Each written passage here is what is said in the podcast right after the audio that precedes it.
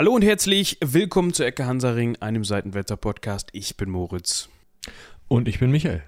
Da hat er sich, das werdet ihr nicht mitgekriegt haben, aber da hat er sich so eine kleine Gedenksekunde gelassen. Ich glaube, er hat vergessen, wer er heißt.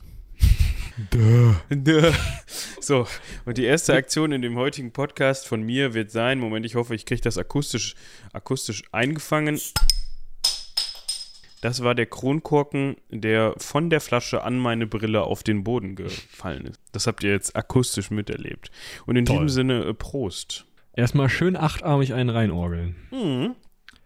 Ich empfehle euch übrigens auch, das tue ich übrigens immer, nicht nur zu dieser Folge, euch ausreichend mit Erfrischungsgetränken jeder Art zu versorgen. Also ihr müsst nicht jede Art von Erfrischungsgetränk da haben, wenn ihr uns hört, das wäre etwas zu viel verlangt, ein ganz bisschen zu viel verlangt. Könntet auch nicht durchhören, müsstet andauernd aufs Klo. Total nervig. Ja, und unsere Folgen sind schon lang. Ich bezweifle aber, dass ihr das dann schafft, alles zu probieren, wenn ihr jede Art von Erfrischungsgetränk da habt. Also eine Art reicht, ja, eure persönliche, favoritisierte. Das kann zum Beispiel auch ein Kaffee sein. Für manche ist das ja auch ein Erfrischungsgetränk. Also auf Zumindest geistigem für Niveau. zwischen den Ohren, ja. Genau, so. Ne? Also hydriert so- euch. Ich kann da aber sonst eine Empfehlung aussprechen, wenn euch sowas interessiert. Ähm, geht doch mal auf Twitter und äh, folgt ähm, Moritz Melem. Der hat neben einer sehr mannigfaltigen Auswahl an Pen-and-Paper-Themen und Spitzenkommentaren zu dem einen oder anderen Podcast durchaus auch eine ja, eine Untersektion in seinem Twitter, kann man sagen, in der es um äh, merkwürdige Sorten von äh, Softgetränken geht. Ja, ich wollte gerade schon einschreiten und sagen, wenn ihr euch für sowas interessiert, das heißt, wenn ihr euch für Flüssigkeitsaufnahme interessiert, falls das euer Ding ist, dann Genau. ja. Äh, wir haben aber noch etwas, äh, wo sich jemand interessiert hat, Oh, das wir besprechen müssen. Also dürfen. Ja, ist ja ein Privileg. Und zwar hat sich Micha gemeldet. Und ähm, wir hatten ihn in der letzten Folge äh, bereits angesprochen. Und ich hoffe, er kommt jetzt zu diesen Folgen, weil er im Moment noch so bei Folge, äh, der Folge über 300 und äh, die russischen Staatsoberhäupter und die Diadochen unterwegs war. Äh, das heißt, ich hoffe, Micha, du hörst das. Äh, er hatte sich beworben, ja, nachdem wir Evas ja durchnummerieren, ähm, dass wir Michas jetzt doch bitte mit griechischen Alphabetsbuchstaben durchgehen. ja, und ich würde sagen, wir kommen dann mal zum heutigen Thema. Nein, ich finde das spannend. Ich möchte mit dir diskutieren, das ist mir wichtig. Du möchtest, also, du möchtest jetzt gerne, dass du natürlich das Alpha bist. Ja, das ist halt die Frage. Schweben wir nicht über allen Dingen? Du meinst, dass man uns gar keine Nummern geben muss, weil wir natürlich sowieso omnipräsent sind. Genau, also ich bin der Micha oder der Michi oder der Michael, das könnt ihr euch tatsächlich echt voll aussuchen. Und ähm, der erste in der äh, Mail schreibenden Reihe ist dann eben, äh, Michi Der Alpha. Alpha. Alpha ja, das Michi. ist halt die Frage. Micha Alpha oder Alpha Micha, wobei Alpha Micha mir zu viel bei ähm, dieser merkwürdigen Ideologie von Alpha Man, Mensch, Mann, Beta Mann, wie heißen die noch? Das sagt mir tatsächlich gar nichts. Da erwischst du mich gerade auf falschem Fuß. Oh, wie war das irgendwie?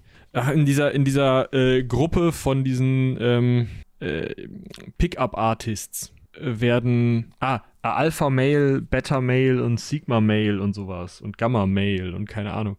Da werden halt Leute eingeteilt nach, weiß ich nicht, Attraktivität, Verhalten und Geld oder so. Ähm, in ganz schwierige Gruppen von Leuten so, ja, du musst hier, du musst pumpen gehen und arroganter Penner sein, dann bist du voll der Alpha und so. Achso, dann bin ich wahrscheinlich Seta-Mail. Ja, irgendwie sowas. äh, ist mir auch egal. Ja. Deshalb möchtest du ihn äh, lieber Micha Alpha nennen und nicht Alpha Ja. Micha. Das wäre mir tendenziell lieber. Und ich weiß nicht, hast du die äh, Mails gelesen? Äh, es geht auch um deine Freunde. Meine Freunde, ich habe Ja. Freunde. Und ich habe die Mails tatsächlich nicht gelesen. Ja, du solltest, diese eine solltest du vielleicht, also es geht um deine Freunde. Ah, okay. Ja, das ist schwierig. ne? Du weißt ja, wie das ist mit sich von Dingen trennen. sich von Dingen trennen. Es ist schön, dass ich meine Freunde jetzt direkt als Dinge herabwürdige. Sich von Dingen zu trennen, die man schon jahrelang mit sich rumschleppt.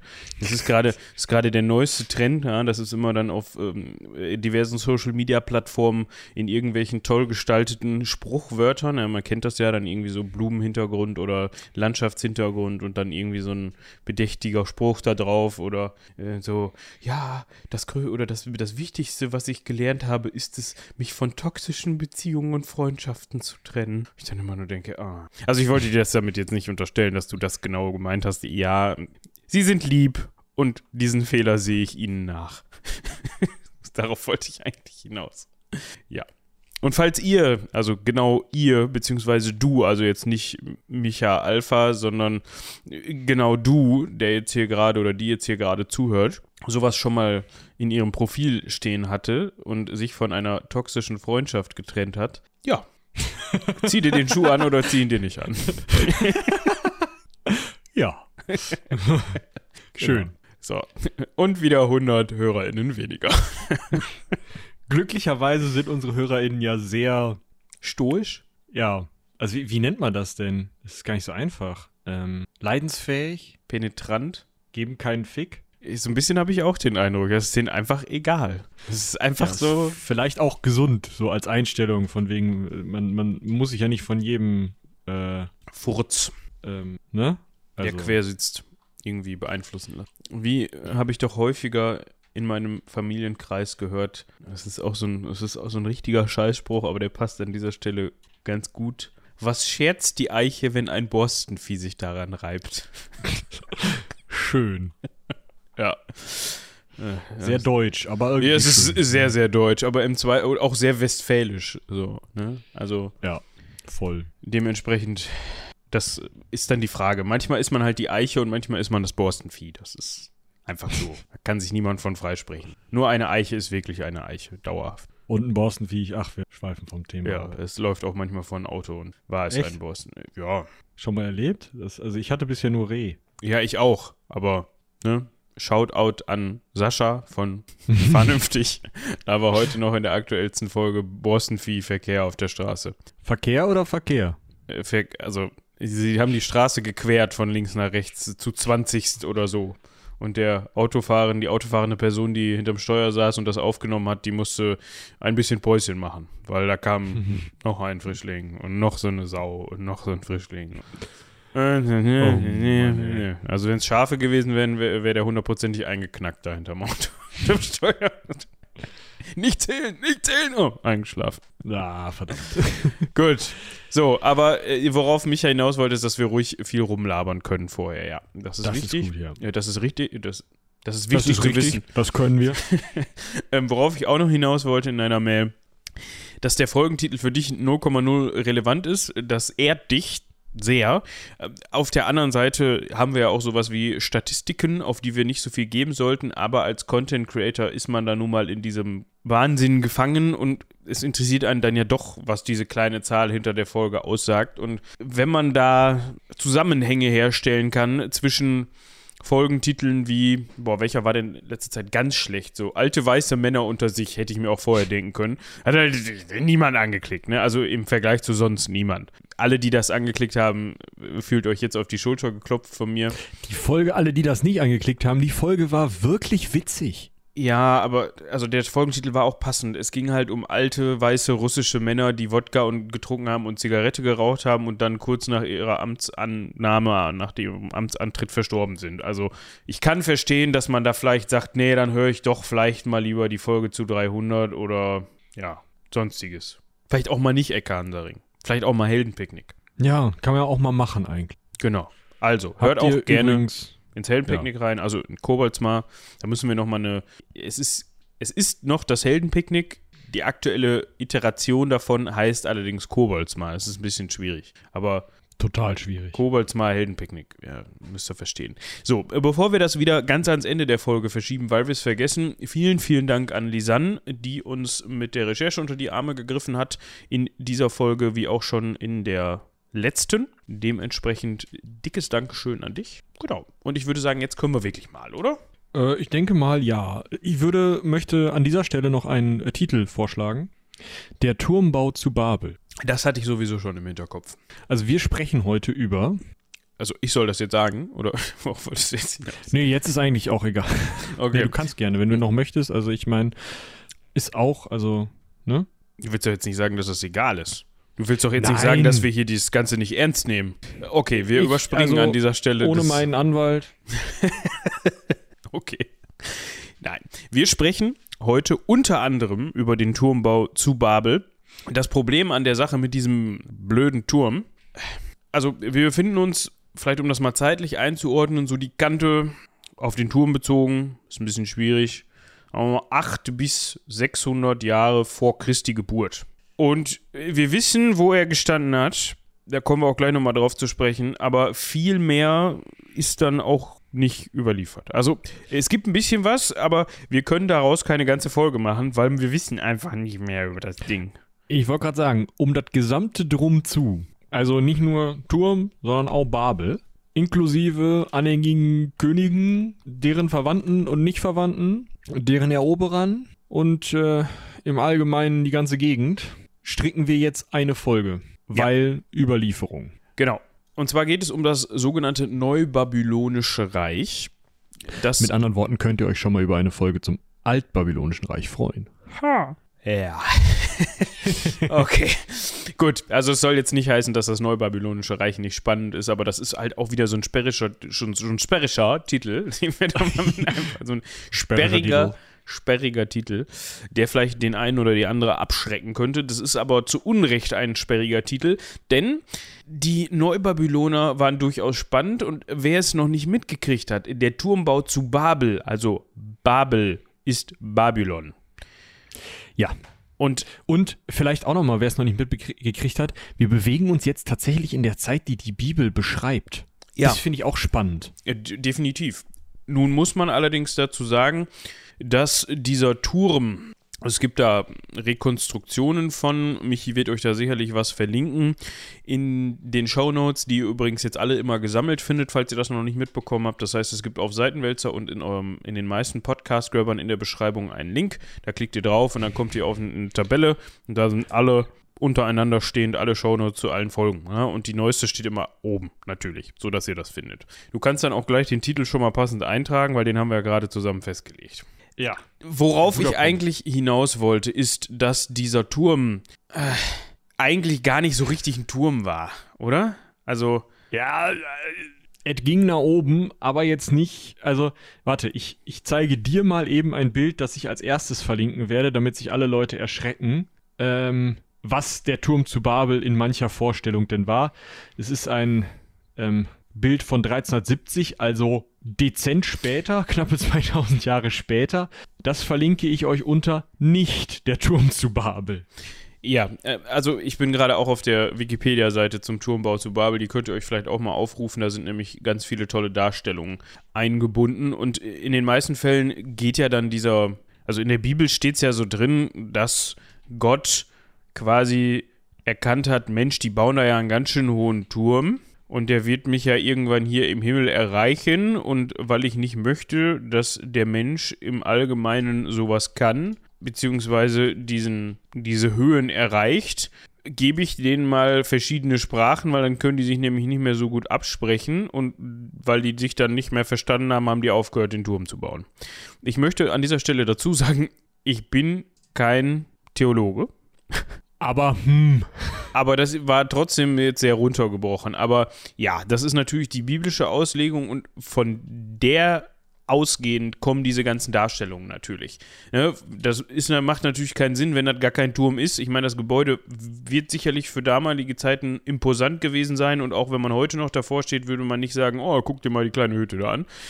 Aber dieser Turm, der dann den Himmel erreicht, sieht dann doch in den meisten Darstellungen ganz, ganz anders aus. Vor allem dieses übertrieben Monumentale. Ne? Da gibt es ja auch manchmal so Bauten, die dann so oben quasi spitz zulaufen, also spitz zulaufen würden und unten diesen enormen Standfuß haben. Das hat dann, hat dann, also hat dann schon was Fantasyhaftes, finde ich. Das könnte auch bei Game of Thrones rumstehen, so ein Ding. Hat sogar ein bisschen was vom Roten Bergfried in manchen Darstellungen. So war es natürlich nicht. Aber wie ihr schon festgestellt habt, es soll eigentlich nur nebenher und unter anderem um den Turm von Babel oder von Babylon gehen. Und da kommen wir dann nochmal auf entsprechender Stelle drauf zu sprechen, nur dass wir euch den Zahn am Anfang schon mal direkt gezogen haben. Genau. Äh, vielleicht, also das, was wir euch jetzt verlinken, ist allerdings kein äh, Turm oder beziehungsweise keine Rekonstruktion eines Gebäudes in Babylon, sondern in Ur. Ne? Also nicht, dass ihr euch da wundert.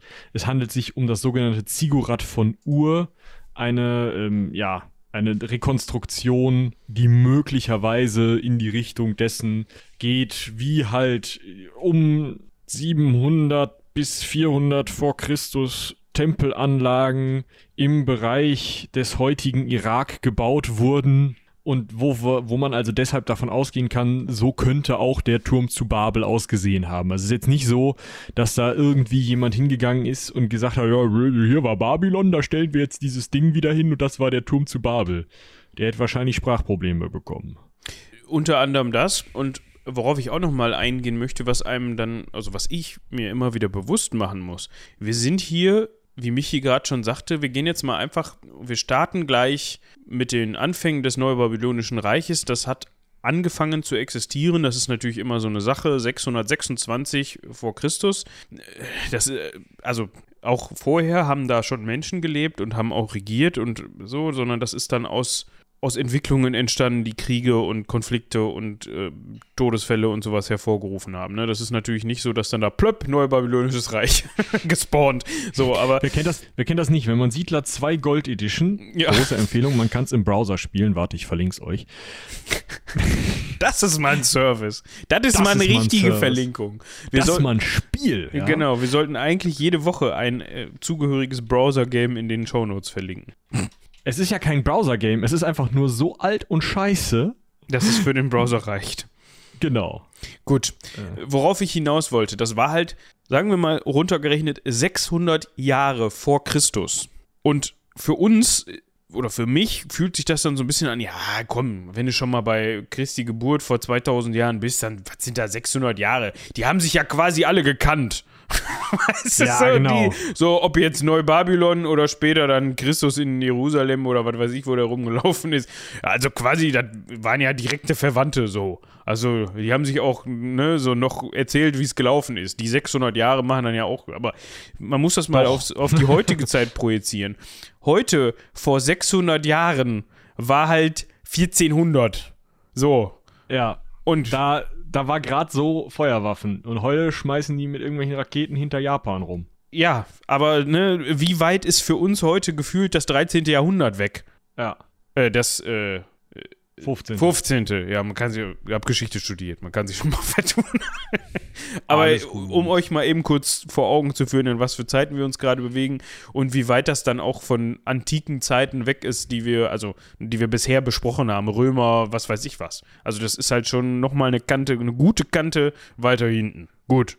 Neubabylonisches Reich, 626 vor Christus. Auf geht's. Ja, warte, ich muss noch eben die Siedler verlinken. Ich musste erst verhindern, dass ich Avast runterladen muss. Ja. Dann. ist wichtig. Ist schön. So. Wir fangen an mit einem Reich, das vorher Bestand hatte. Das war das sogenannte Assyrische Reich. Und ich meine, da haben wir auch schon mal drüber gesprochen. Hundertprozentig in der Folge war das die mit Assad oder war das, hatten wir mal was zu Syrien generell, die Geschichte mm. Syriens gemacht? Ja, genau ewig Anno her. Anno also ich denke mal, über die Assyrer können wir auch nochmal sprechen, weil das mit eins der ersten Großreiche war. Ja, ne, das ist auf jeden Fall untergegangen, zerfallen, wie das Traurig. manchmal mit Großreichen so vorkommt. Ne? Siehe einige andere prominente VertreterInnen.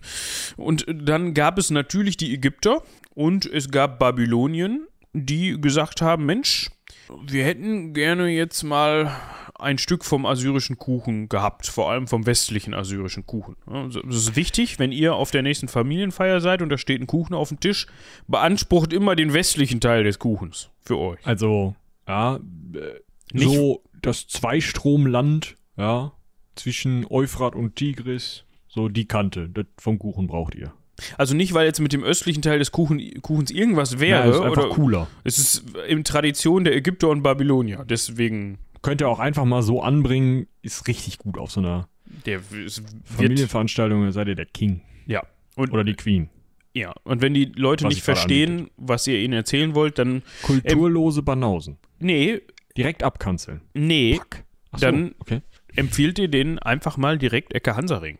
Wow, das ist Marketing, ja, machen wir so. So. Ihr könnt auch einfach direkt die Bluetooth-Box auf den Tisch hauen und sagen, so Zwangs, Zwangsbeatmung Enke Hansaring hier. Wir hören uns jetzt zumindest die 10 Minuten an, wo darüber gesprochen wird, warum ich den westlichen Teil vom Kuchen kriege. Und danach gibt es keine Fragen mehr. Das Also- ist richtig. Ich glaube, dann haben wir auch weniger HörerInnen, aber das ist ein anderes Thema. Zumindest weniger Potenzial.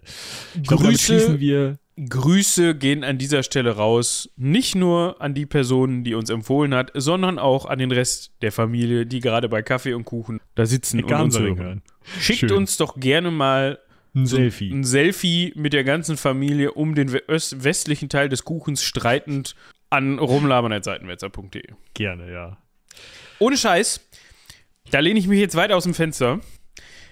Die erste Person, die ein echtes Selfie schickt, wie wir es gerade beschrieben haben, bei der Familienfeier mit dem Kuchen, wo wir gehört worden sind, zumindest dieser kleine Teil, der kriegt von uns eine gratis Sammeltasse seiner Wahl. Ja, das ist eine gute Idee, das machen wir. So. Und wenn, also, wenn ihr das nicht hinkriegt, für eine, für eine Tasse kann man das doch wohl mal machen, finde ich, oder? Ja. Gut. so viel dazu. Gut, also wir waren jetzt beim, bei den Ägyptern und bei den Babyloniern, die gerne was vom assyrischen Kuchen haben wollten. Und warum? Weil die sich natürlich zum einen den Zugang zum Persischen Golf sichern wollten und zum anderen den Zugang zum Mittelmeer. Kann man sich vorstellen. Zugang zu Gewässern sind immer gut. Ja, gerade wenn man sich diese beiden Zugänge äh, anschaut, ja, das ist eben genau eine Handelsroute. Ne? Da kommst du auf der einen Seite über den Persischen Golf halt echt weit nach Osten und kannst dann eben an den Küsten entlang im Zweifel, ja, weiß ich nicht, bald bis Indien laufen, also fahren. Und auf der anderen Seite hast du eben das Mittelmeer mit den äh, Griechen, die handeln, mit den Phöniziern und so weiter und so fort. Also da ist richtig Musik drin, wenn du da in der Mitte sitzt, wie es Babylon tut. Ja. Und daraus entsteht quasi das neu-babylonische Reich. Daraus gründen sich einige Städte. Und das fand ich an der Stelle ganz interessant. Lisanne hat uns hier die Hektarzahl, die Fläche der Städte draufgeschrieben, ähm, dran geschrieben, die sich für damalige Zeit doch schon sehr groß erstreckt haben und ich habe das Ganze dann mal umgesetzt in heutige Städte. Also wir sprechen hier davon, nur eben gerade gucken, dass ich hier die beiden Städte nicht durcheinander bringe. Äh. Welche Stadt ist das jetzt mit den 900 Hektar? Das ist das Gebiet des Neubabylonischen Reiches. Ja, nee, das kann aber nicht sein. Beziehungsweise, nein, äh, Weil 900 Hektar sind, also sind nicht viel. Ja, nein, also das ist die, die Stadt Neubabylon oder Babylon. Babel, Ah, Babylon. okay.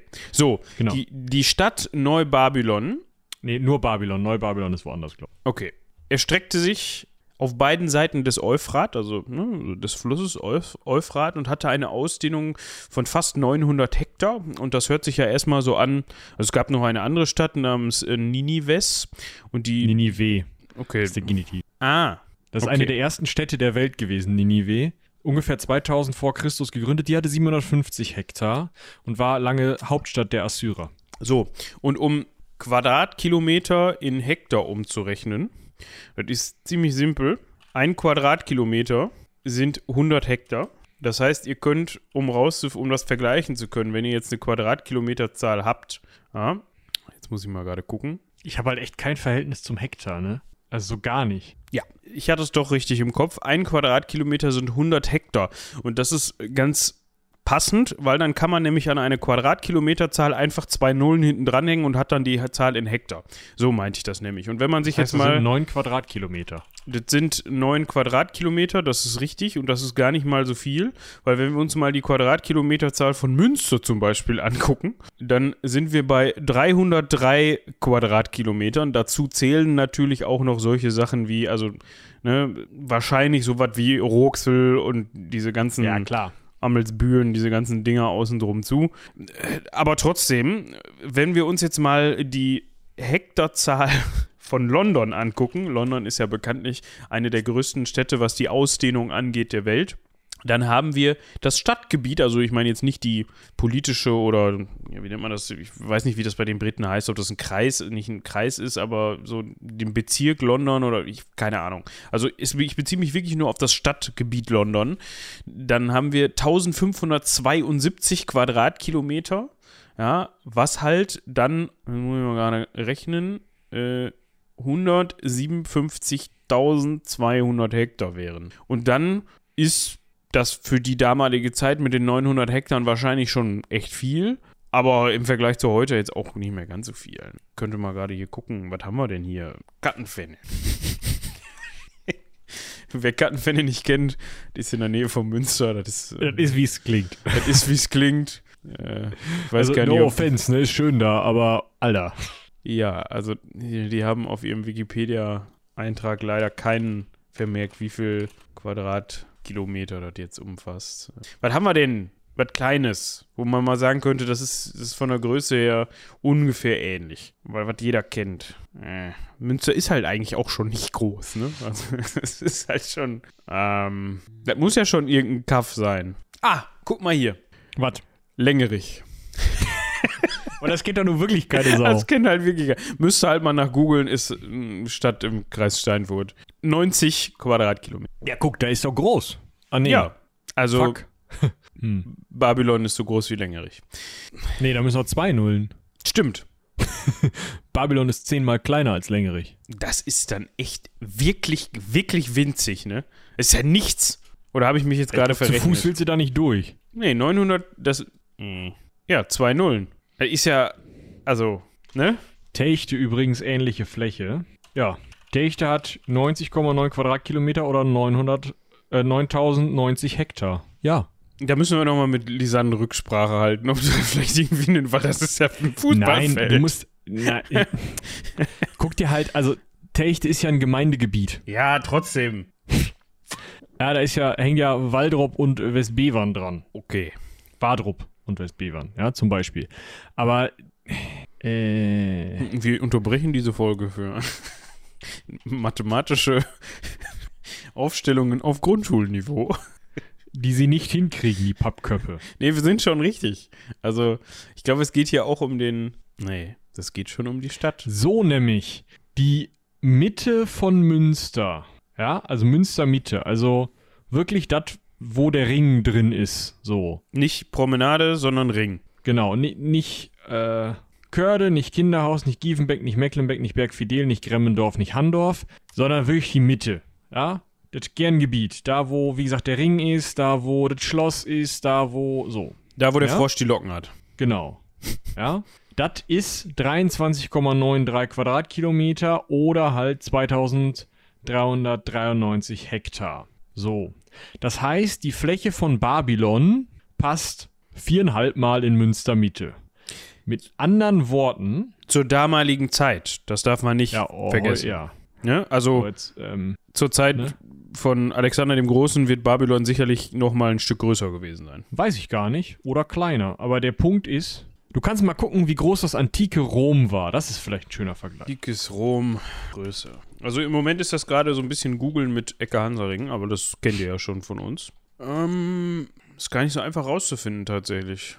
Ja, weil sich das auch über die tausend Jahre Geschichte ganz gleich ein bisschen geändert haben wird. Vielleicht kann man mal nach den antiken Stadtgrenzen Roms gucken. Rom zur Zeit von Augustus.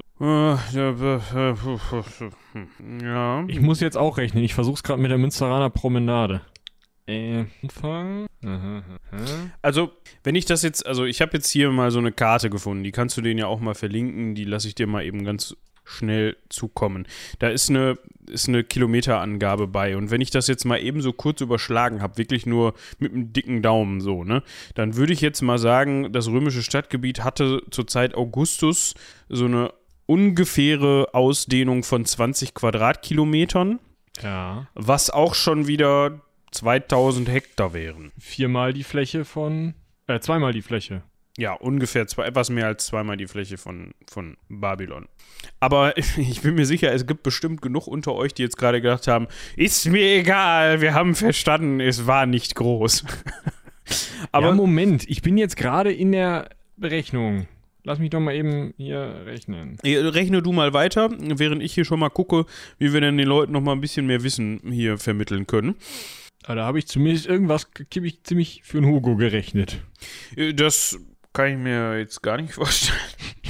Wir kommen mal zu einer sehr schillernden Person. Äh, Es gibt diverse schillernde Personen in dieser Folge und die erste davon, äh, hauptsächlich wegen, wegen ihres Namens, ist Nabopolassar oder zu babylonisch Nabu Apla Usur.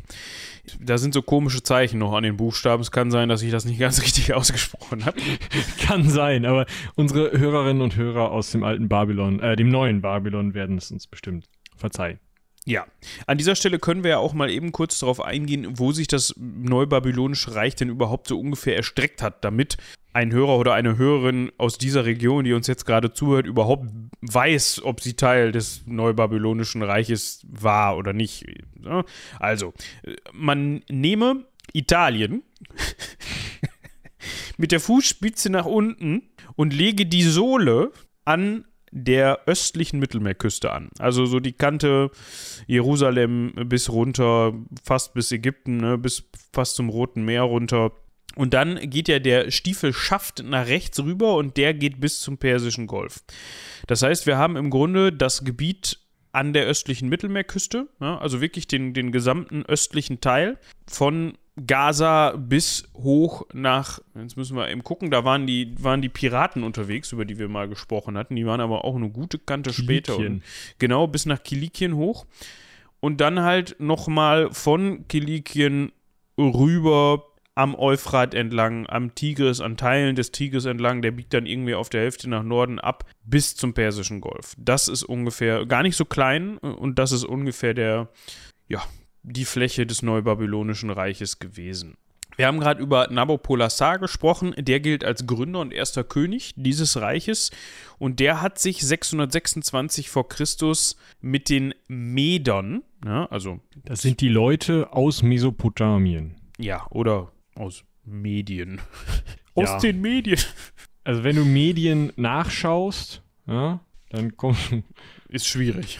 kommst du halt nicht weit, aber Medien, das Land Medien, ähm, iranische Teilprovinzen, ähm, östlich, ja, nee, östlich von Mesopotamien, also auf der anderen Seite vom äh, Tigris ist das dann. Ja, um die soll es auch nur begrenzt gehen. Wir müssen zu denen momentan nur wissen, dass äh, Nabopolassar sich mit denen verbündet hat und so dann eben die Assyrer, die Herrschaft der Assyrer beenden konnte. Das haben wir eben schon mal gesagt, dass die da vorher am Ruder waren. Genau, weil bei den Assyrern aber zu Hause, unter anderem in Ninive, eben echt äh, auch es nicht gut lief. Ich hätte jetzt fast gesagt, der Busch brannte, aber es brannte ja dann doch der Palast Möglicherweise. des Königs und der da mit drin. Das war unangenehm. Äh, ja, vielleicht nochmal zum Thema Meder. Äh, das ist so ein Begriff wie die Skythen, ne? Also irgendwo da hinten aus dem Osten weit weg, Hauptsache Reitervolk. So. Deswegen, also da sind verschiedene Gruppierungen, äh, Stämme, Bevölkerungen, wie auch immer,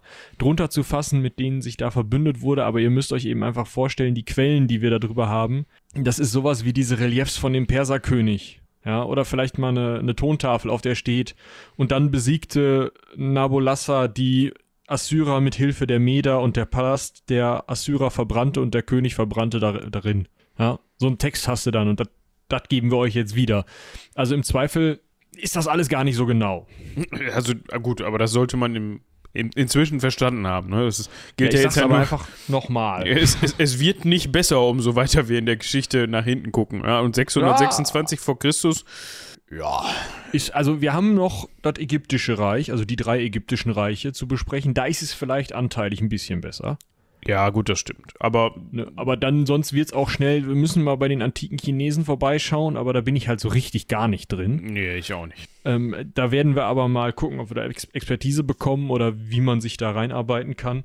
Äh, auch da wird die Überlieferungssituation nicht so geil sein, aber um nochmal auf Ungenauigkeiten aus, äh, einzugehen, ich habe jetzt eiskalt mit der Hilfe äh, der ähm, Messfunktion eines allen bekannten Kartentools den Radius der Münsteraner Promenade ausgemessen. Er ist immer noch dabei. und damit festgestellt, dass der Inhalt der Münsteraner Promenade, ihr müsst dann halt vorbeikommen und euch das angucken, ein Neuntel der Fläche von dem alten Babylon ist. Also so klein ist dann auch nicht. Hä, das passt aber nicht ganz. Wenn du eben die Quadratkilometerzahl genannt hast von, von Münster innerhalb des Rings. Nein, nein, Und- das ist nicht innerhalb des Rings. Das ist innerhalb des Rings bloß ein bisschen Gedöne drumrum, aber nicht viel und nicht an allen Stellen. Da hätte ich jetzt gedacht, dass die Promenade nicht so klein ist, aber dann kann ich mich auch einfach vertun oder hab das nicht richtig im Kopf. Ich fliege so sein. selten über Münster drüber. Gut. Aber wir wollen jetzt weg von diesen Ja. Größen. Die Wo spielen im Grunde eigentlich gar keine Rolle. Äh, Wo wir hinwollen, sind assyrische Städte. Die hat sich nämlich Napolassa eingemeindet in seinen neuen... Nabopolassa. Napopolassa. Napopolassa. Nee, Nap Nabopolassa. Nabopo Oder Nabopolassa. Oder Nabu Aplausur.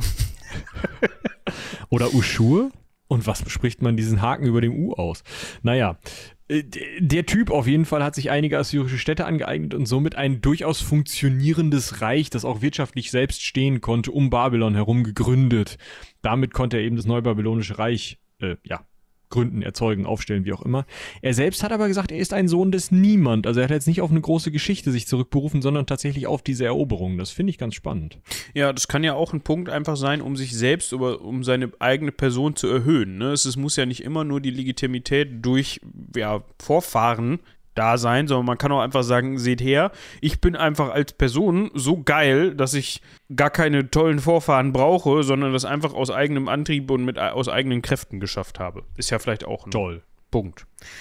So, wir wissen von ihm, er hatte mindestens drei Söhne. Drei Söhne, die überliefert sind. Es ist davon auszugehen, dass ein König, der dann das ja, neue babylonische Reich gegründet hat, vielleicht auch ein paar mehr Söhne hatte, die dann, auch Töchter natürlich, die dann einfach nur nicht so von Relevanz waren, dass sie überliefert worden sind. Wir wissen aber von mindestens einem, der später interessant wird, also wir wissen von dreien, aber einer wird später interessant, und das ist Nebukadnezar der Zweite. Und das ist erstmal interessant, weil er der zweite ist. Es gab also ein altbabylonisches Reich, in dem es einen ersten gab. Das ist der erste Punkt. Und zweitens ist es interessant, weil Morpheus aus Matrix sein Schiff nach ihm benannt hat. Ja, also den Namen Nebukadnezar hat man vielleicht schon mal gehört. Jetzt wisst ihr auch, wo das herkommt. Das ist nämlich, der Name generell ist babylonisch. Nabopolassar ist 605 vor Christus gestorben und das ist auch tatsächlich, also das, was wir euch erzählt haben, das einzige zu ihm, was wir wissen. Ja. Ihm folgend dann eben Nebukadnezar II., sein Sohn, Amtsantritt dann. Oder Nabu Kuduri Ushur. Also das sind ein und dieselbe Person. Also wir sind jetzt. Ne, Nebuka- Nebukadnezar nennt sich halt, oder nein, also wir transkribieren das zu Nebukadnezar, um es irgendwie aussprechen zu können, weil da auch wieder Zeichen an den Buchstaben sind, die ich nicht kenne. Ja, aber äh, es ist ein und dieselbe Person. Also es ist jetzt nicht Ja. so, dass wir uns nicht einig sind, ob vielleicht Nebukadnezar oder Nabukuduri Ushur König waren, sondern Das Ja. war eine Personalunion. genau, es ist einfach nur der Name anders im, im Babylonischen. So, und der war auch tatsächlich der älteste Sohn und man kann sagen, dass das Reich unter ihm, also das neubabylonische Reich unter ihm, eine bis dahin quasi unerreichte Blüte in allen möglichen Bereichen erlebt hat. Also sowohl was Politik angeht, was Ökonomie angeht und auch was die Kultur angeht.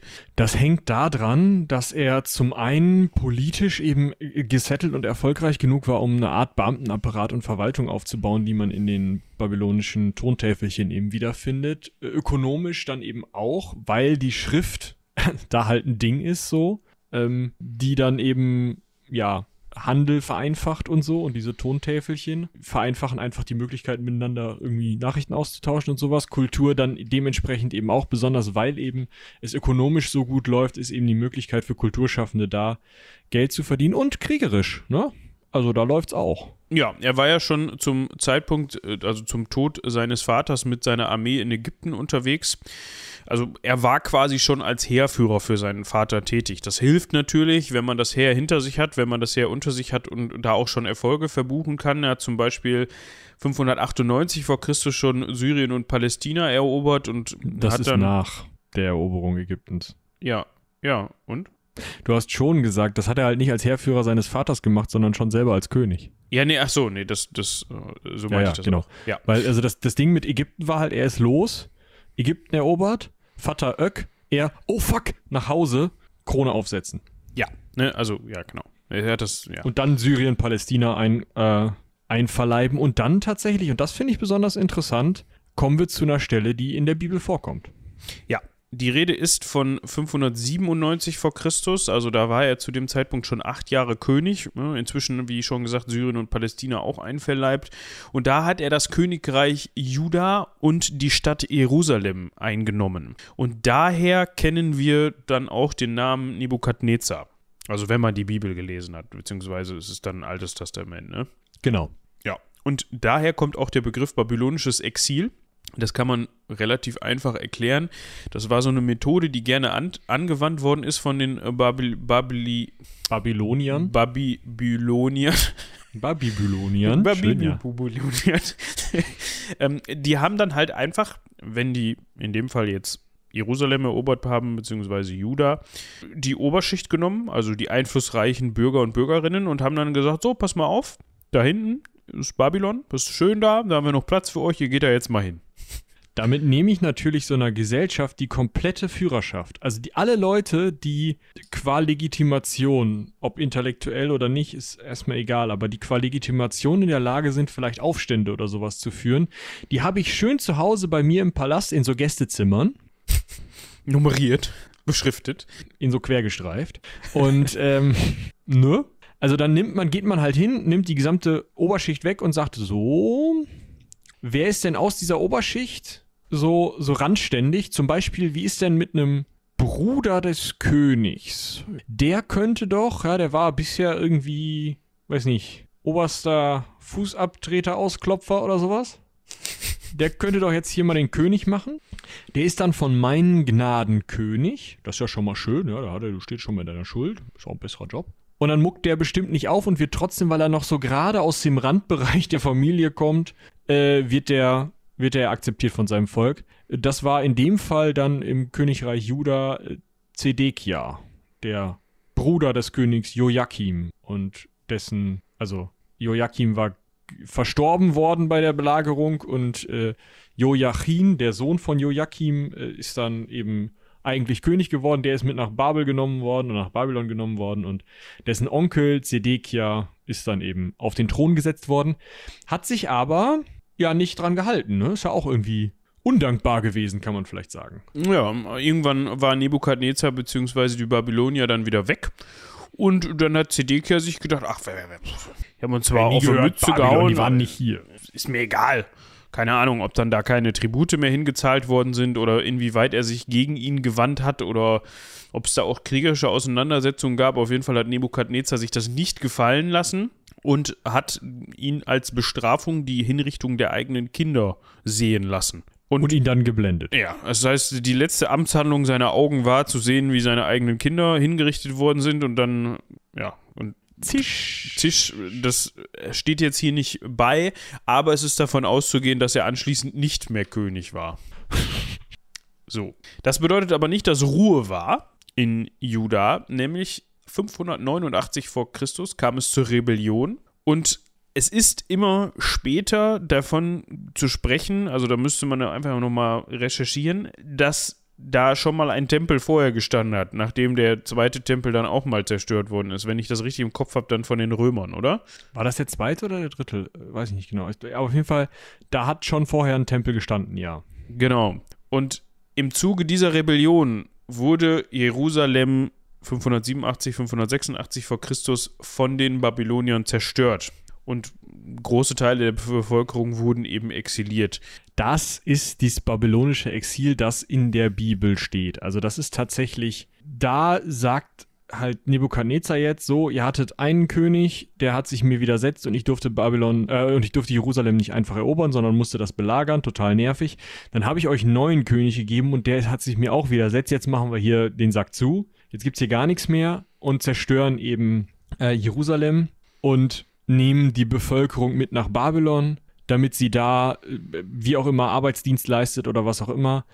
Nur, dass sie halt nicht mehr aufmucken können und die Landbevölkerung im äh, dann ehemaligen Königreich Juda äh, wird schon keine Probleme machen. Genau. Besonders äh, unter dem Anblick, äh, unter dem, dem, ähm, ja, dem Aspekt, dass es sehr, sehr hohe Steuern gab, ist das vielleicht auch sinnvoll, da eben eine Stadt wirklich zu vernichten, um eben allen anderen Städten und auch den Landbewohnern zu zeigen, Leute, äh, das gibt hier keinen, ich mache euch alle platt, ich muss hier dringend meine Armee finanzieren und hab, will auch noch so das eine oder andere bauen.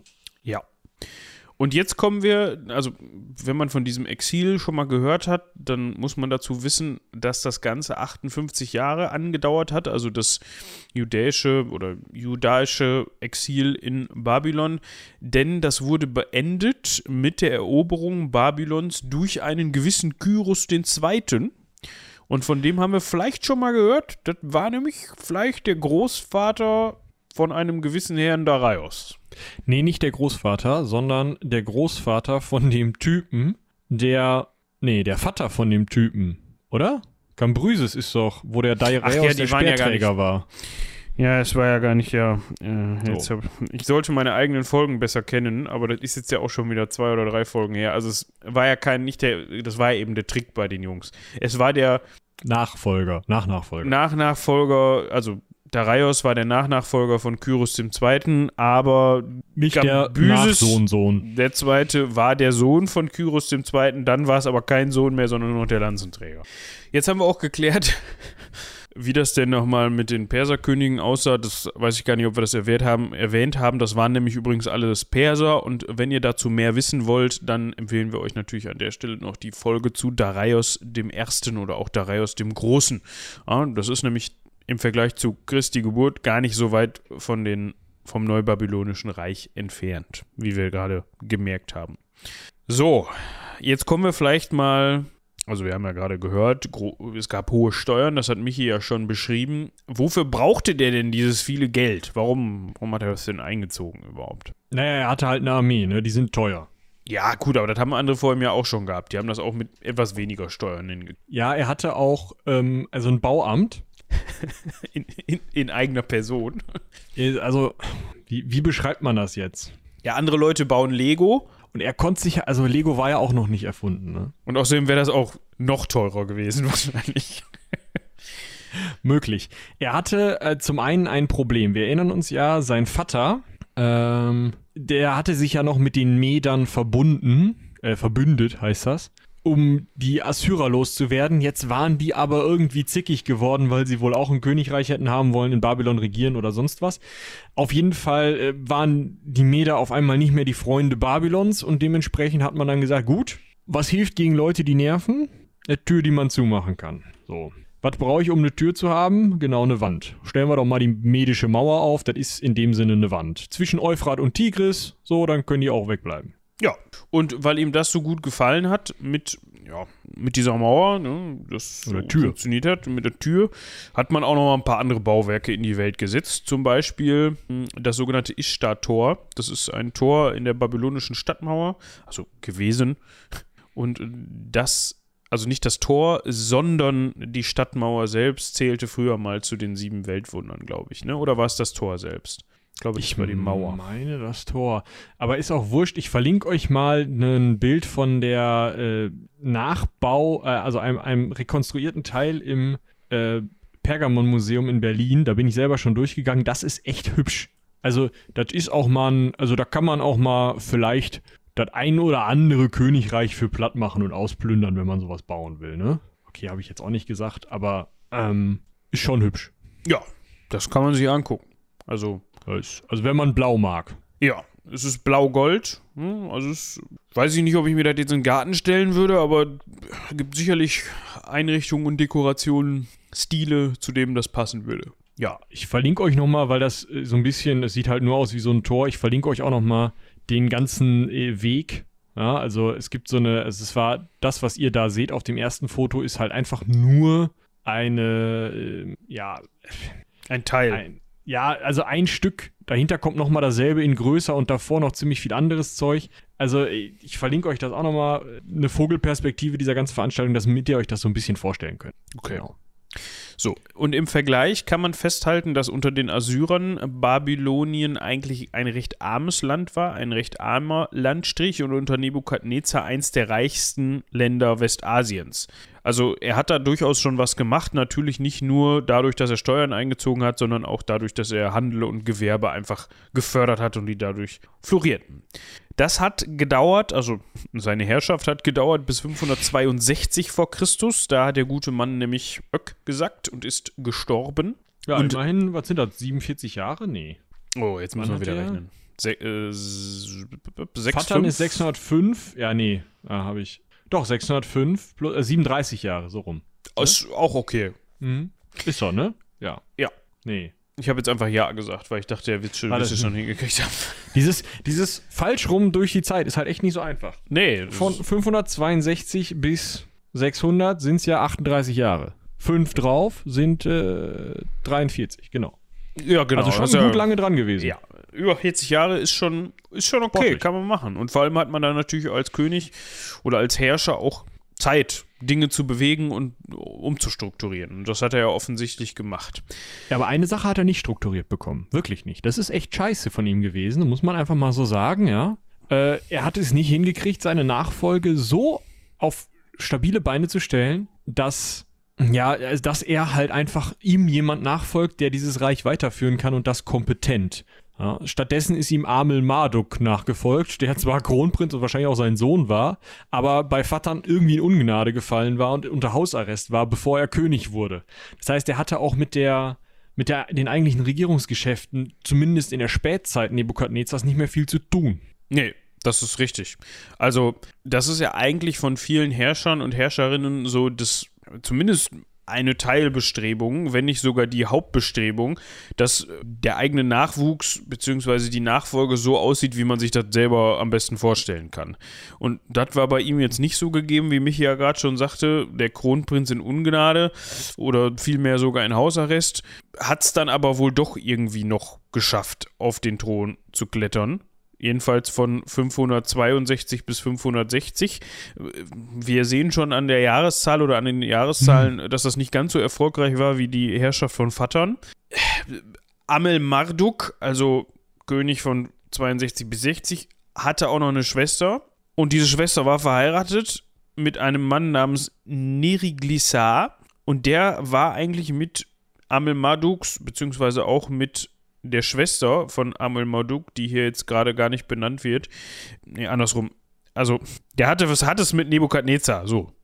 Das heißt, mit seinem Stiefvater, nicht Stiefvater, Schwiegervater war das ja in dem Sinne. Die konnten sich ganz gut.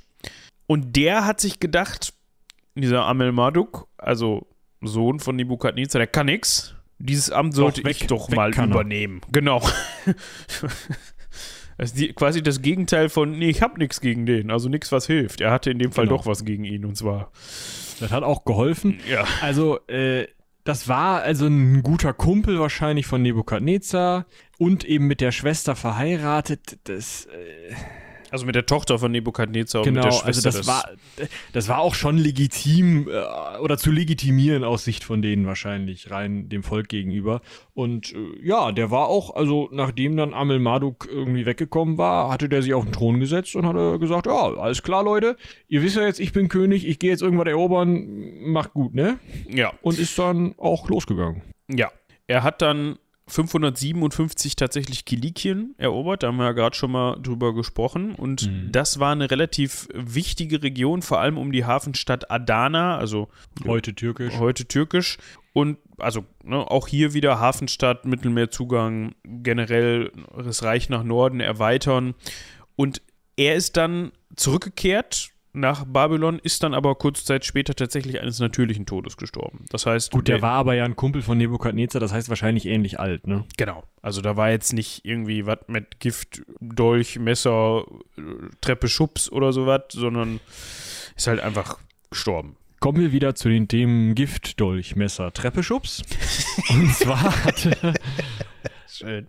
Neriglissa, ja, der Mann von äh, Nebukadnezars Tochter, der da gerade eines natürlichen Todes gestorben, äh, bei seinem Sohn ein ähnliches Namensschema gewählt wie Nebukadnezar selbst, nämlich hat er seinen Sohn Labashi Marduk genannt. Marduk nach dem Stadtgott Babylons. Vielleicht erinnert ihr euch an die Xerxes-Folge, der hatte da mal einen Tempel platt gemacht. Den Tempel übrigens, der als ähm, Ziggurat gebaut war, falls ihr euch schon die Bilder angeschaut habt. Ne? Jetzt stieg also Labashi Marduk auf den Thron, rein Das ist der, ist der schönste Name von denen, muss Schon, ich sagen. ne? Labashi Äh, Marduk. schon, also einfach aus, ja auch, ne, weil er halt der Sohn war. Und dann hat man das gemacht wie mit klingonischen Kapitänen, wenn sie inkompetent sind.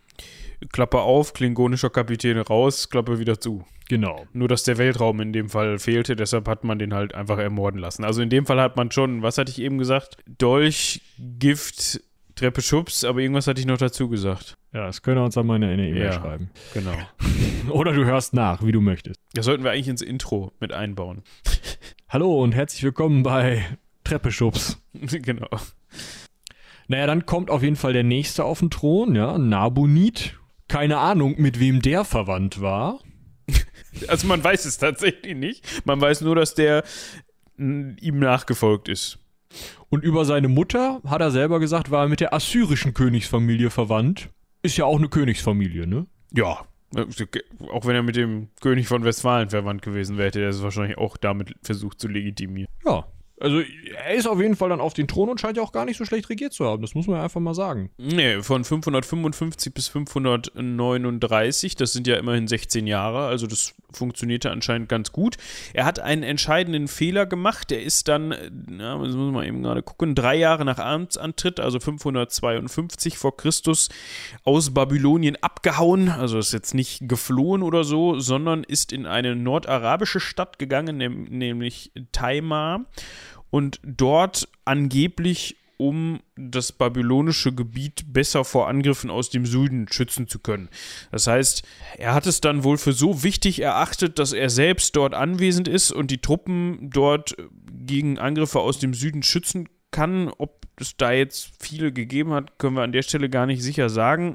Wir wissen auf jeden Fall, dass sein Sohn Bel, Bel, Belsa, Belhazar, so, Belshazzar, das ist eine komische Wort Buchstabenkombination da mit dem LSH, aber ist, ne?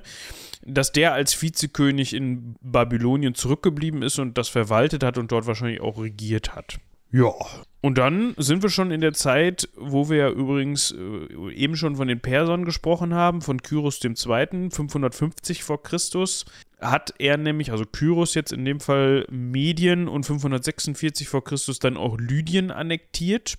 Und da wird es halt problematisch für Babylon, weil das sind die Gebiete dr direkt drum zu. Und jetzt geht Nabonid so langsam der Arsch auf Grundeis. Der hatte sich eigentlich da unten im Süden ganz gut arrangiert, hatte da auch einen neuen Gott gefunden, der hieß Sin, war wohl ein cooler.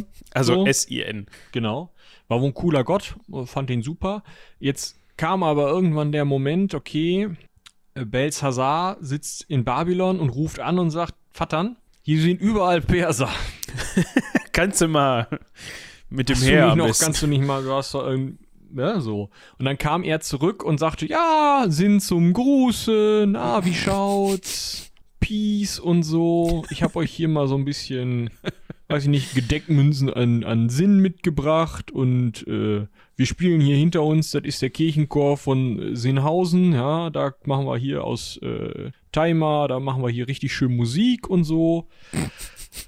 Und die Babylonier so, Also ganz vorneweg die, die, die Priester des Marduk, ne? Das muss man dazu Komisch. sagen. Also, wie gesagt, Marduk, Stadtgott von Babylon, ja. Marduk ist der, ist der krasseste Ficker da. Das ist der Obergott, das ist der, der hat da die Hosen an und das Kleidchen und den geilsten Bart und so weiter. Das ist, ja, das ist der, der Gott, das ist wie, keine Ahnung, wie Athene zu Athen, ja.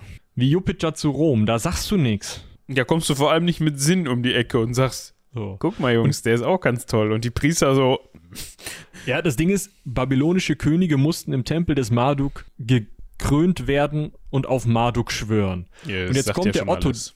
den die da zehn Jahre zuvor gekrönt hatten und der auf Marduk geschwor, geschworen hat, 13 Jahre zuvor gekrönt hatten, der auf Marduk geschworen hat, kommt da an und sagt, Sinn zum Gruße, wie sieht's aus, Kinder? Ja, da war, der Drops war durch.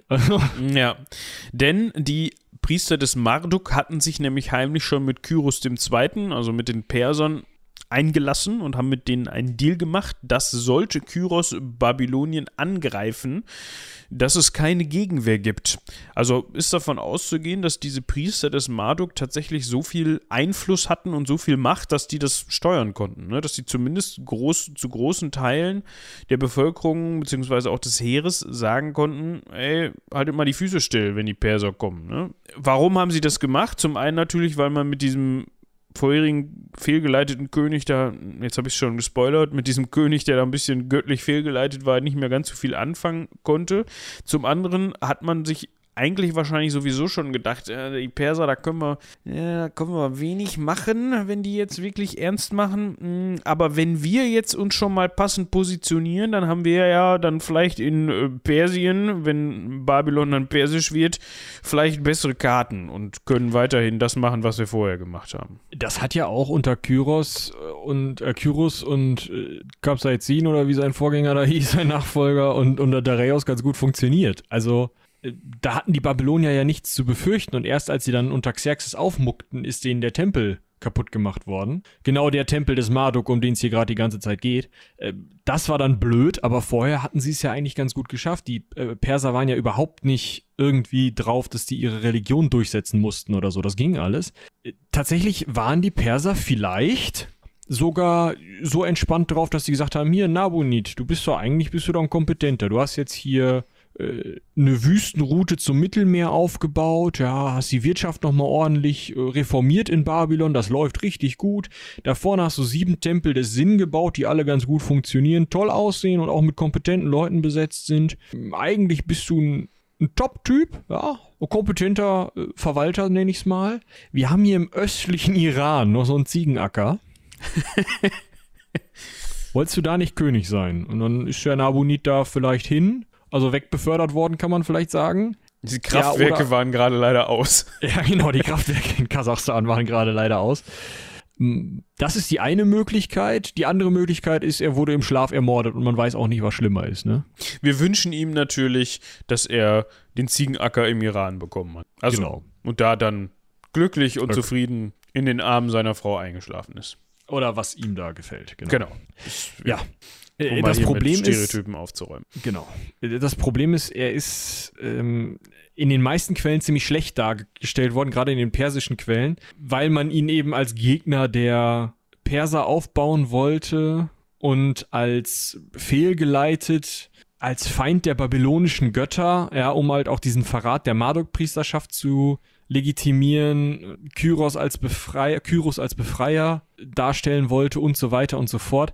Also, der ist nicht gut gelitten in der meisten zeitgenössischen Darstellung. Man muss aber davon ausgehen, dass er eigentlich ein ganz kompetenter König war und die Marduk-Priesterschaft halt einfach gesagt hat, was bist du denn für einer? Und wahrscheinlich auch hinterm Rücken nochmal die Hand so ein kleines bisschen aufgehalten hat und die ein oder andere persische Münze möglicherweise in dieser Hand gelandet ist. Ja, es erinnert mich so ein bisschen an aktuelle Geschehnisse, wo dann angeblich irgendwo Nazis sind und man muss das entnazifizieren. Es funktionierte damals auch schon, also heute nicht, dass es heute funktionieren würde, aber ne, damals hat man dann halt auch gesagt, hier, der ist äh, quasi auch Nazi, der glaubt an den falschen Gott, da müssen wir jetzt ran. Hm, Weiß nicht, ob das ein etwas schwieriger Vergleich ist, aber im Kern vielleicht, bisschen. im Kern vielleicht ähnlich.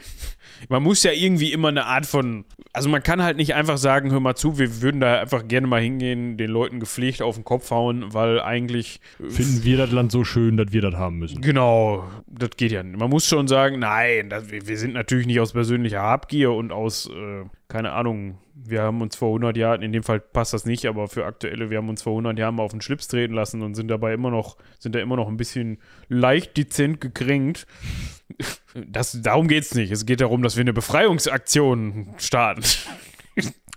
Genau, wir müssen Babylon von seinem bösen König befreien. Ja. Ja. Was äh, gibt's denn in Babylon eigentlich zu sehen, was die Perser so unbedingt haben wollten? Wir können ja mal so eine kleine Sightseeing-Tour so zum Ende hin machen, weil jetzt, wo die Perser das erobert haben, ist ja eigentlich durch, ne? Ja, stimmt. Also das Neubabylonische Reich ist dann auch vorbei.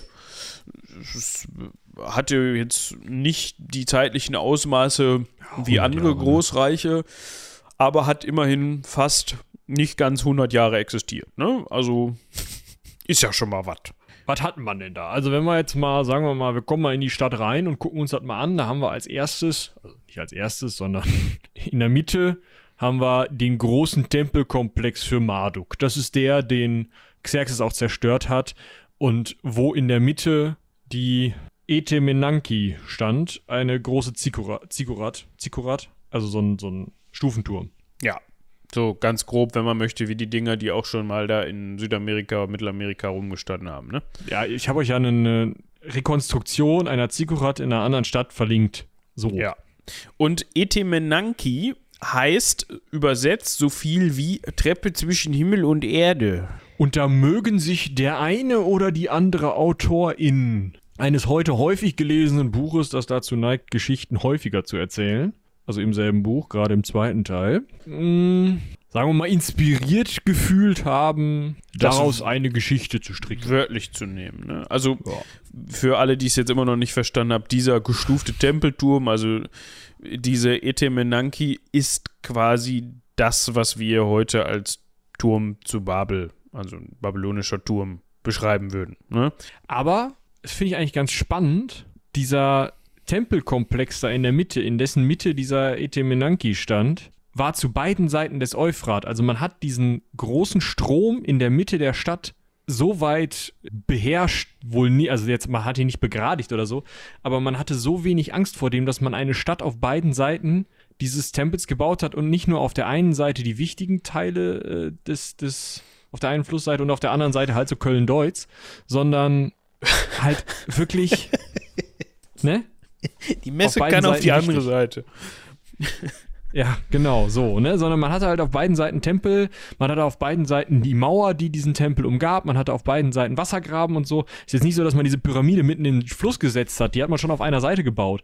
Aber trotzdem ist es halt so, dass dieser ganze Tempelkomplex zusammenhing und mit Brücken verbunden war. Das finde ich schon ganz cool. Also für 600 vor. Ja, Nee, auf jeden Fall. Also man hat dann definitiv anscheinend entweder ein wirk wirkungsvolles Mittel gegen Hochwasser gefunden oder war sich ziemlich sicher, dass da kein Hochwasser passieren kann. Wenn da vorher oder hinterher, äh, wahrscheinlich vorher genug Ausweichflächen waren, ging das ja auch. Ja, also irgendwie, ja, hat man diesen Fluss dann in diesen Tempelbezirk oder Tempelkomplex integrieren können. War ja vielleicht auch ganz schön. Also für Ja. Sightseeing sicherlich. Ne? Also, Genau, das hatte sich Nebukadnezar auch gedacht.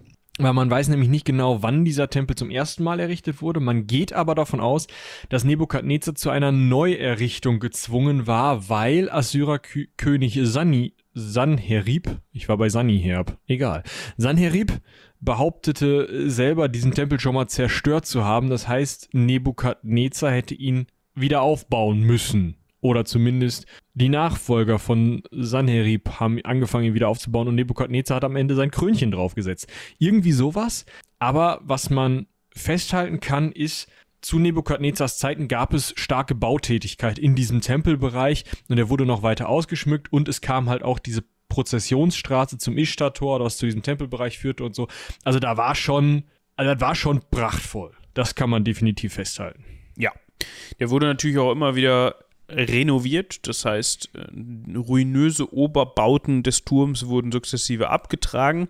Heutzutage, beziehungsweise Ende des 19. Jahrhunderts, was nicht mehr ganz heutzutage ist, hat man wohl an dieser Stelle nach Trinkwasser gebohrt, ja, also um einen Trinkwasserbrunnen errichten zu können.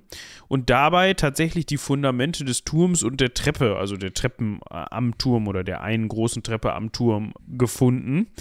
Und hatte dann die ganz glorreiche Idee, dass man diese Fundamente und generell Steine, die man da gefunden hat, als Baumaterial eigentlich weiterverwenden könnte. Ne? So Archäologen, Archäolog, ArchäologInnen und HistorikerInnen äh, von heute und auch von damals würden wahrscheinlich vor Verzweiflung aufkreischen, wenn sie das hören.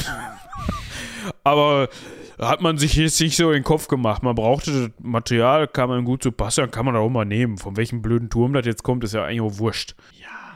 Aber man Heutzu- kann das noch sehen. Ja, man kann es sehen, denn wir haben heute einen Tümpel, der höchstwahrscheinlich die rechteckige Form, also das ist, müsst ihr euch vorstellen, Tümpel, das ist so ein bisschen wie so ein rechteckiger Wasserlauf. In, in der Mitte gibt es eine, rechteck, eine rechteckige Insel, also irgendwie wie so ein halb, ja, keine Ahnung, so ein Kanal, der einmal im Kreis verläuft. Wahrscheinlich dadurch gegeben, dass dort die Fundamente lagen, die dann nicht mehr da lagen und dann gab es halt da Gruben in die, in das, ja, in die Wasser gelaufen ist und dadurch sind, ist dieser Tümpel entstanden, möglicherweise.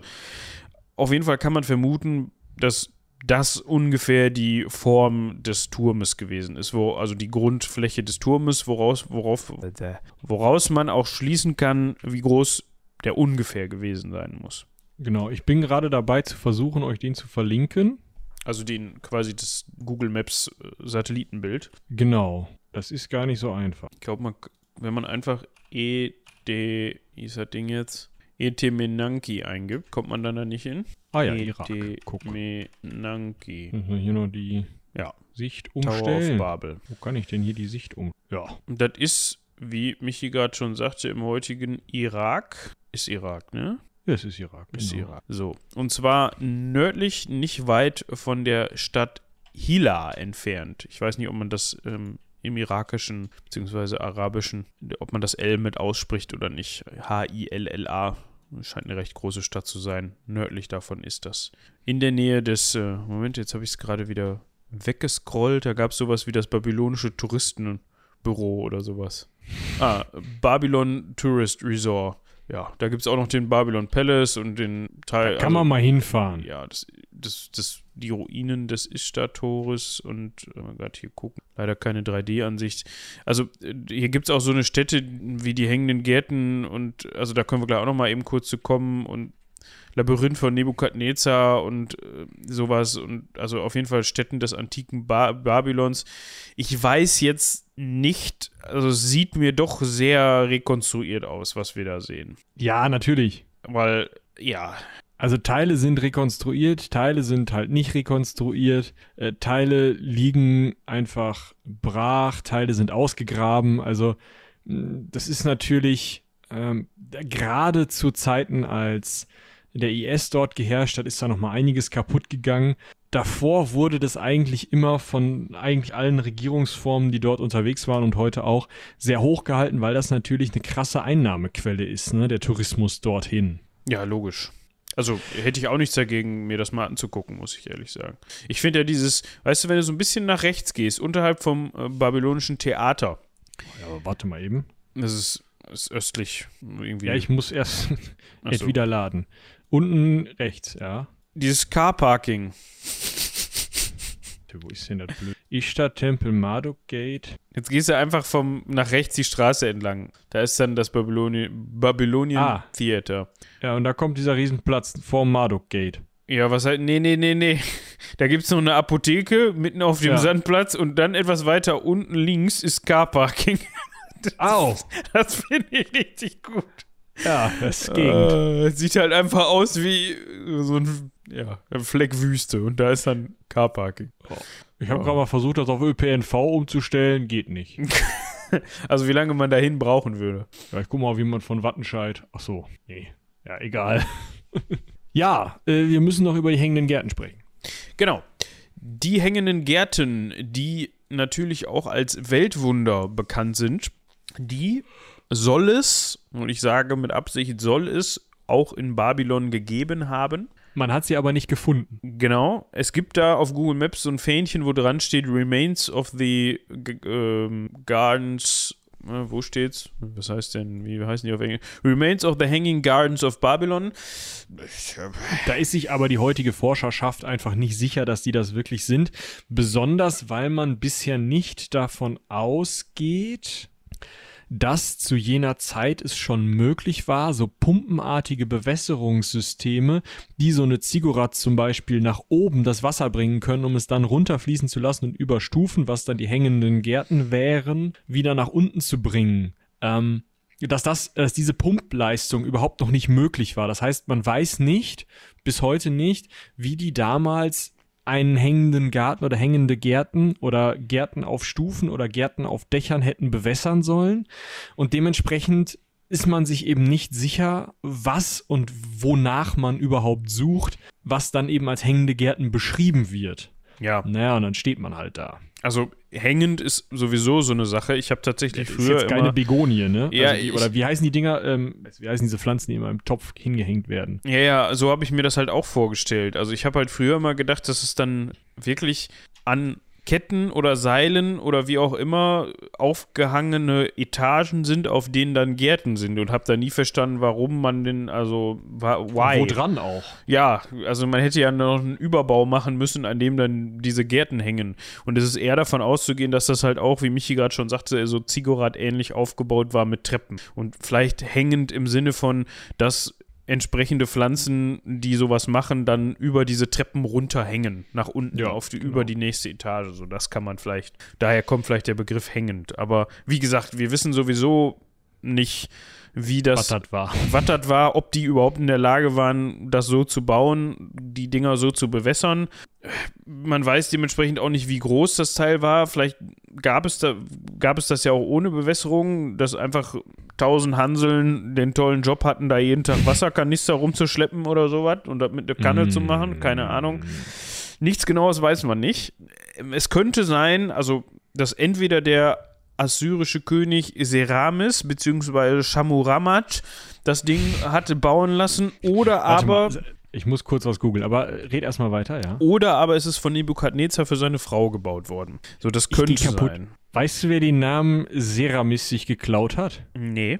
Eine Firma, die heute am Bollscheid in Mogendorf residiert. Und die stellt Pflanzgranulat her aus so Tonkügelchen, in dem ich auch meine Juckerpalme wohnen zu lassen pflege. Du willst also sagen, dass die GründerInnen von Seramis, also von dieser Firma, also übrigens, ich habe glaube ich gerade König gesagt, es geht um die Königin Seramis, ne?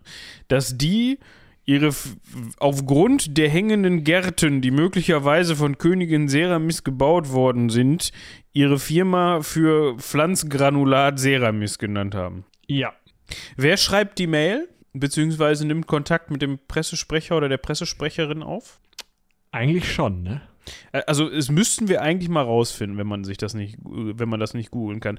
Übrigens, was mir letztens noch, wo wir gerade von interessanten Firmen, die uns nicht sponsoren, reden, aufgefallen ist. Vielleicht wollen die uns ja sponsoren. Ich find's mal raus. Ja.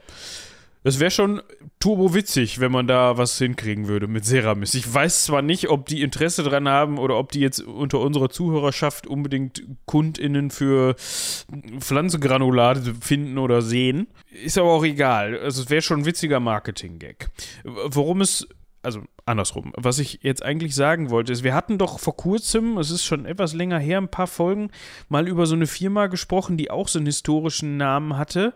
Haben die in, ich überlege gerade, haben die in Lienz gesessen oder so?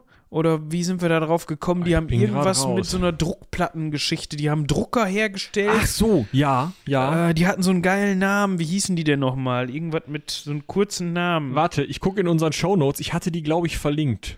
Ich weiß aber nicht mehr, in welchem Zusammenhang wir die erwähnt haben, wie wir da drauf gekommen sind. Ich glaube, wir haben einfach nur rausgefunden, dass deren Name irgendwie auch mit historischer Bedeutung belegt war und dass diese, die diese Drucker für irgendwelche bestimmten Sachen hergestellt haben. Hießen Ja. die Witz oder so? Oder irgendwie so? Vielleicht habt ihr das ja noch auf der Pfanne, wie die hießen. Auf jeden Fall ist mir da letztens auf der Autobahn, ich wollte gerade sagen, von. ein Lieferwagen von entgegengekommen. Das wäre nicht gut auf der Autobahn, aber ich habe den auf der Autobahn gesehen und habe dann äh, irgendwie irgendwas mit hm, AG. Ja, super. Das kann ich jetzt suchen, ey. Äh, ich will irgendwie so nicht bald AG, weil die machen nämlich verkaufen Autos mit Sternen. ähm, Witz AG, Wirts. Ich komme nicht mehr drauf. Ist auch, ist auch nicht so wichtig. Auf jeden Fall ist mir davon ein Auto entgegengekommen und da musste ich sagen, Toll. Dann habe ich gedacht so, ach guck, ist ja witzig. Du hier, du weißt doch hier, Folge sowieso. Ja, genau. Weiß er nicht. Ja. Kann das sein, dass das in der Folge zu 300 war, die Micha Alpha neulich angesprochen hatte? Und es handelt sich um die. Ja, aber warum haben wir da über Drucker gesprochen? Da. Lasergeschützte Großformat-Ausgabegerät zur hochauflösenden Belichtung von Bildern auf fotosensitiven Rollmaterialien der Durst AG. Die Durst AG, stimmt. die das wir Lambda auch benutzen. Herrgott. Ach ja, ja, die Durst AG. Ja, das war's auch. Die sind mir entgegengekommen. Schön. Äh, ja, also ich werde mal mit Seramis Kontakt aufnehmen, weil auf deren Internetseite findet man nichts zur Geschichte des Unternehmens. Ich könnte aber mal bei Wikipedia nachgucken, oder? Es wäre aber langweilig. Es wäre natürlich viel spannender, wenn wir immer mit denen sprechen würden. Achso, es gibt gar keinen, oder? Vielleicht haben die ja einfach mal Bock, eine Folge zu sponsoren oder sowas. Das Die wäre Firma mal was. hat- Die Firma hat halt auch einfach keinen Wikipedia-Artikel. Ja, es ist ja verboten. Das geht ja gar nicht, dass man keinen Wikipedia-Artikel hat. Ich glaube, im Zweifel legt sich eine Firma sowas auch selber an und hat dann. Natürlich. Einen. Also ich glaube nicht, dass da irgendwer hingeht und sagt, die Durst AG, da brauchen wir jetzt mal einen Wikipedia-Artikel Ja, zu. doch, genau, ich kann dir genau sagen, wer das sagt. Ja, der Chef Der sagt Pressesprecher das. von dem Laden. Oder der Pressesprecher. Ja, es kann sein. Ja. Also ich fände das schon gut, wenn wir von Seramis und Durst, äh, ne? Können sich dann abwechseln gerne pro Folge. Gut. Du könntest dir noch einen Fax schreiben. Nee. Jetzt bin ich etwas raus. So, also die, die, die, die hängende Gärten sind abgefrühstückt mit Seramis. Ne, Vielleicht hat Seramis damals schon die Kügelchen geliefert für die hängenden Gärten. Auch da bin ich mir recht sicher, dass das nicht der Fall war. Aber. Ja. Es bleibt uns im Grunde als Rausschmeißer nur noch zu sagen, wenn euch gerade der Turmbaum zu Tur, Turmbaum Turmbaum. Tur- kennt ihn nicht? Turm- Turm auf den hängenden Gärten. Der Turmbaum. Turmbau zu Babel interessiert hat, dann schaut doch mal in jetzt jetzt jetzt bin ich In der Bibel? in der Bibel bei Genesis äh, Kapitel 11 Vers 1 bis 9. Ich habe keine Ahnung, wie wir das zitieren. Was ist denn das dann? Genesis 11, da, das kriege ich noch hin mit Gen, dass es Genesis 11 ist, aber ob das dann Kapitel 11, Vers 1 bis 9, ja, müsste, ne? Da stehen ja immer dann diese Absatz 1 bis 9, irgendwie, ihr findet das schon mit diesen Angaben. Gen 1119, so Abfahrt. Ja. So. Also ihr merkt, ich bin kein Theologe, das habe ich ja auch schon vorher gesagt. Also hätte man auch drauf kommen können. Nee, ihr kennt ja die Story, ne? Man, man baut einen Turm, der so hoch geht. Also die Menschen alle, ja, die Menschen TM, gleiche Sprache, alle bauen diesen Turm. Ja. Und dann kommen sie an eine Wolke, klopf, klopf, aufklapp, sitzt da Gott und sagt: Hör mal, Das ist Privatgelände hier. was machst du in meinem Badezimmer? so, du sprichst jetzt Polnisch. westfälisch platt. Herzlichen Glückwunsch. Und er da oben, was? genau so wird er reagiert haben. Und der unter ihm halt auf, weiß ich nicht, ne? Excuse me, what did you say? So, und dann, ja, Essig. Ja. Sehr Baubemühungen eigentlich gar nicht mehr durchzusetzen. Ja.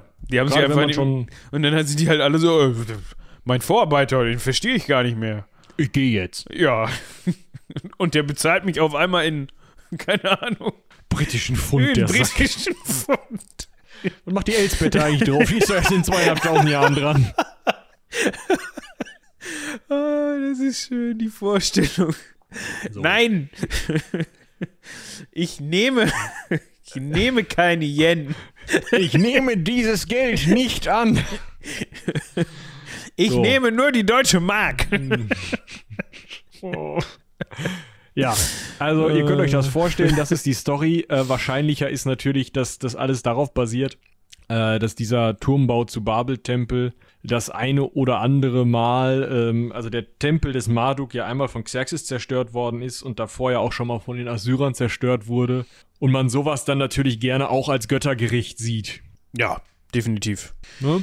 So in die Richtung könnt ihr da denken. Ja. Ja. Und das soll es mit der Folge zum Turmbau zu Babel bzw. zum Neubabylonischen Reich gewesen sein. Wir hoffen natürlich, dass euch das gefallen hat, dass ihr euch trotz des sperrigen Namens nicht zu Tode gelangweilt habt, beziehungsweise die, das Hören dieser Aufgabe mit dem Turmbau gleichgesetzt habt. Schönes Bild. Und ich würde sagen, wir bedanken Wir uns nochmal bei Lisanne für die sehr, Genau. sehr coole Recherche. Und das war's, ne? Für diese Woche. Ja, jetzt Freitag letztens ist eine neue Heldenpicknick-Folge rausgekommen. Hört die. Genau. Das ist eure Aufgabe, das ist eure Ha- Hausaufgabe Wir fragen für diese ab. Woche. Und nächste Woche wird das abgefragt. Und Schön. genau, bald ist Halloween. Ne, da haben wir natürlich wieder was zum Gruseln. Falls ihr euch vorher schon gruseln wollt, dann empfehlen wir die Folge von letzter Woche. Da ging es um das Biest von Gévaudan. Mhm. Da klären wir dann möglicherweise auf, wobei es sich ja rum gehandelt hat und äh, was da genau im französischen Hintertupfingen sein Unwesen getrieben hat. Aber vielleicht habt ihr die Folge ja auch schon gehört und seid up to date. Dann könnt ihr jetzt nur schmunzeln und wisst, worum es geht. Gut, in diesem Sinne würde ich ganz einfach sagen, vielen Dank fürs Zuhören, haut rein, bis zum nächsten Mal. Bis dahin. Tschüss.